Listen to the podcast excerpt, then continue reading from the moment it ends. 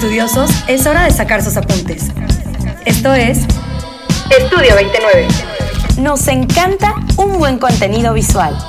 Amamos las marcas. Soluciones creativas. Estamos aquí para demostrarte que es más fácil de lo que te podrías imaginar. Tu marca en nuestras manos. Estudiosos, feliz inicio de año. Trabajemos por todas nuestras metas y que sea un año lleno de abundancia. Hola estudiosos, estamos de regreso con ustedes en esta nuestra lección número 5 y estamos contentas con el tema que vamos a desarrollar a lo largo de los próximos 20 minutos porque es un tema que creemos que está como ah, voy a usar esta expresión, me voy a permitir, pero está como prostituido en cuanto al marketing. Sí. Creo que lo hemos usado de muchas formas y me atrevo por lo menos de mi parte, decir que lo he utilizado de la forma equivocada. Entonces me voy a dar la libertad de en este, mm, el atrevimiento, de en este espacio poder dar definiciones mucho más claras que creo que pueden aportar a todos los que nos estamos moviendo en este ámbito de las marcas. ¿Qué opinas, Vivi? que me encanta, que siento que es un tema que es muy tuyo, como el episodio pasado fue muy mío y obviamente los que tuvieron la oportunidad de escucharlo se dieron cuenta que no me paraba la boca, que nos extendimos de hecho hasta de más, pero este es muy tuyo, Diana. Y también comentarles a los estudiosos que nos escuchan que este tema en particular fue la, yo creo que la raíz de Estudio 29, ¿no, Diana? Era de las primeritas cosas, de los primeros servicios que hacíamos y eh, en este caso fue la forma en la que nos pudimos dar a conocer. Sí, y creo que por lo mismo traemos muy presentes los términos de los que vamos a hablar ahorita, los ejemplos que les vamos a poner, las diferencias entre una palabra y otra, porque como bien dices, fue la base de Estudio 29 y la estudiamos tanto y nos especializamos tanto en ella que hoy nos sentimos con el poder de hablar del tema. Sí, muy realizadas, muy seguras del tema. Muy bien, entonces vamos a transmitirles un poco esta seguridad y este conocimiento. Estamos hablando, sin tanto rodeo, acerca del logotipo, el logotipo de las marcas. Y a mí me gustaría empezar, si me ayudas, Vivi, dando definiciones. Mm, hay cuatro palabras principalmente que usamos para lo mismo, porque como te decía al principio las usamos mal, y nos referimos a esta imagen de una marca y usamos estas cuatro palabras sin saber cuál es la correcta y cuál estamos empleando bien y cuál abarca realmente lo que quiero decir y cuál de plano no es lo que quiero eh, decir.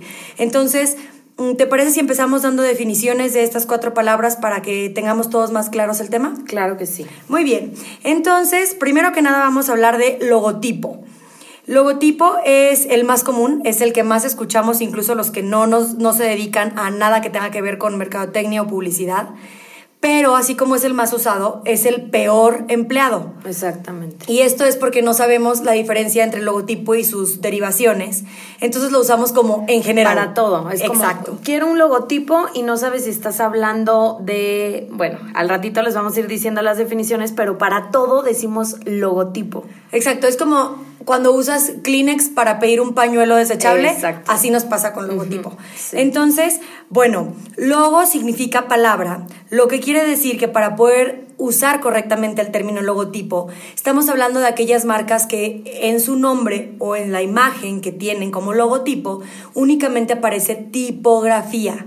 Entonces, cuando yo uso logotipo, hablando de mercadotecnia o de publicidad, me estoy refiriendo al nombre de una marca en donde me estoy limitando únicamente a letras, al que texto. es legible. Exactamente.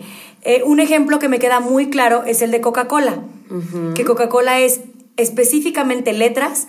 Y ojo, tiene una letra tan peculiar y tan particular de la marca que incluso si tú ves la C sola, sabes distinguir que es una C Coca-Cola. Ajá, exacto. Y ahorita que dices eso de que es la letra, cuando decimos tipografía es el tipo de letra. Entonces también como para que nos vayan siguiendo la corriente en estos tecnicismos que vamos a estar utilizando en esta lección. Sí, qué bueno que lo resaltas porque desde la lección pasada estamos haciendo mucho énfasis en esto, porque así como nosotras, eh, nos gustaría a ustedes estudiosos que fueran creando un, un tipo de diccionario con todas las palabras clave que vamos a estar usando a lo largo de las lecciones de estudio para que al final todos nos volvamos expertos en el tema. Me encanta. Entonces, bueno, logotipo me parece que fue claro. Si entendemos Coca-Cola cómo funciona, creo que ya tenemos claro el primer término. Exacto. También podemos poner ejemplo Estudio 29, que es nada más letras, ¿no? Que es 100% legible y que lo pueden ubicar. Entonces, si tienen también una idea de cómo es nuestro logotipo, bueno, ya saben que entra en estas características. Exactamente. ¿Me ayudas con la siguiente definición? Claro que sí. Miren, el que sigue sería el isotipo y el isotipo se refiere a esta parte simbólica de todas las marcas. O sea, para decirles más fácil, el isotipo es cuando reconocemos una marca sin necesidad de acompañamiento de ningún tipo de texto. Por ejemplo, la palomita de Nike. O sea, es nada más una palomita y ya. Entonces, eso entraría en el isotipo.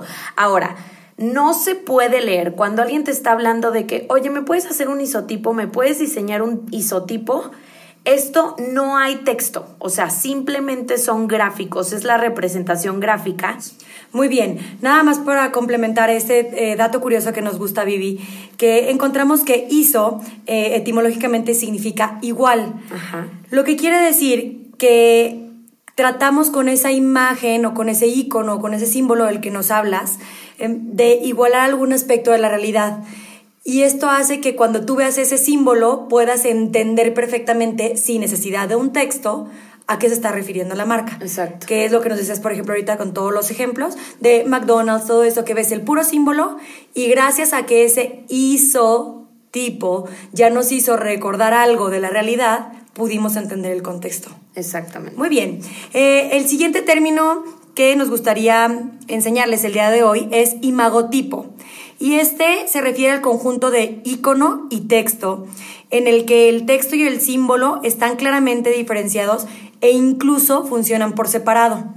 ¿Qué quiere decir? Si bien en la marca, en la tienda o en sus gráficos o en sus materiales, producto, etcétera, vamos a encontrarlos juntos, también podemos separarlos si seguimos identificando la marca y seguimos entendiéndola. Un ejemplo muy claro es la cost.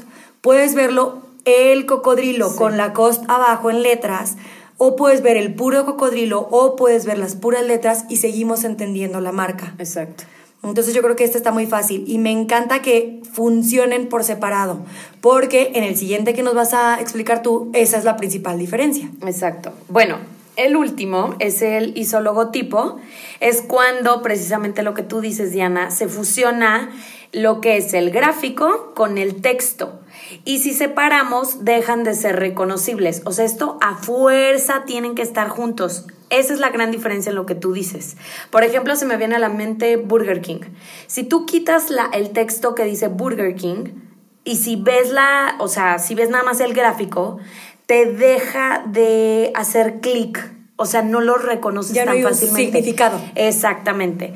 Entonces, bueno, ese sería como el ejemplo más grande en cuestión de la tuya, porque en la tuya hay aplicaciones, como tú decías, los puedes separar y incluso dependiendo del formato al que vaya dirigido, puedes utilizar ya sea el gráfico o el texto. En cambio, en el ISO logotipo tiene que ser sí o sí juntos, si no pierde todo sentido. Perfecto. Muy bien. A mí me parece que quedan perfectamente claros los cuatro términos que acabamos de explicar. Y ahora que ya los entendemos, creo que es más fácil para nosotros como clientes, cuando vamos a pedir que nos ayuden a, generar la imagen de nuestra marca, el qué es lo que estoy buscando. Exactamente. Ya no voy a llegar y voy a pedir logotipo en general. puedes hacer un logo. Un logo. ya nos vamos a olvidar de este término que es como Kleenex. Ya vamos a usar exactamente el término de lo que estamos buscando. Ahora, me encantaría saber por qué está seguro va a ser una de las dudas muy recurrentes es, oye, mi marca aplica para que tenga todas estas variables. O sea, todas las marcas pueden tener estas variables. ¿Tú qué, tú qué les aconsejarías, Diana? Mira, yo creo que depende mucho de la personalidad de la marca. Y eso tú, tú, y yo también lo hemos, nos hemos dado cuenta a lo largo de nuestra experiencia con diferentes marcas. Y es... Mm, lo que te va requiriendo el cliente, lo que te va requiriendo la misma personalidad e identidad de la marca. De hecho, creo que podemos asegurar mm, esta teoría que nosotros hemos comprobado eh, con nuestra forma de trabajo, que es, primero que nada vamos a definir la identidad de la marca, es decir, el ADN y el alma. Sí, sí. Y una vez que tengamos eso ya 100% estructurado, pensemos en una imagen que le ponga cara a esta alma. Exactamente. Y que esa imagen nada, va, nada más va a ser un refuerzo de todo lo que ya tienes tú previamente establecido. No al revés, es lo mismo que decíamos al momento de hacer fotos. Primero es que quiero decir, después lo estructuro y al final este, busco esta imagen visual o concreta de que solamente va a ser un reforzamiento a lo que yo ya tengo eh, definido, ¿no? Exactamente. Entonces yo creo que está muy claro, en todas las lecciones hemos repetido de alguna u otra forma este mensaje, que es primero saber qué, quiero decir y después buscas el cómo decirlo. Y de hecho esto no estamos tan mal, porque leíamos en una de las investigaciones que hacíamos acerca de Oscar Yáñez, que es un diseñador y tipógrafo reconocido a nivel internacional, que ha ganado muchos premios por el diseño de logotipos para diferentes marcas, en donde le decían, ¿para ti qué es el logo?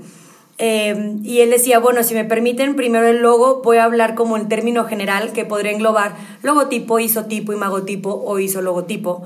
Y decía que es la cereza del pastel, tomando en cuenta que el pastel sería la identidad corporativa y este incluye todo aquel elemento que permite identificar y diferenciar a una empresa del resto a nivel visual y conceptual. Claro. Entonces, creo que esto nos respalda un poco en esta teoría con la que nosotros trabajamos del déjame investigar primero tu qué y después solito nos vamos a dar cuenta del cómo lo vamos a hacer.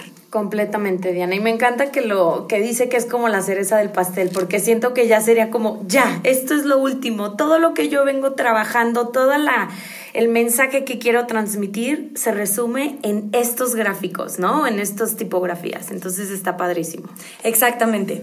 Entonces, bueno, ya un poquito a forma de cierre del tema, podríamos decir de la importancia que tiene tener esta imagen de la marca, porque si hablamos de tener un ADN bien estructurado, de tener un mensaje muy claro y bien definido, pero esto no hace menos importante esta imagen o esta cereza de pastel que vamos a poner hasta el final. Eh, leíamos también que un logotipo sin significado no es más que una forma.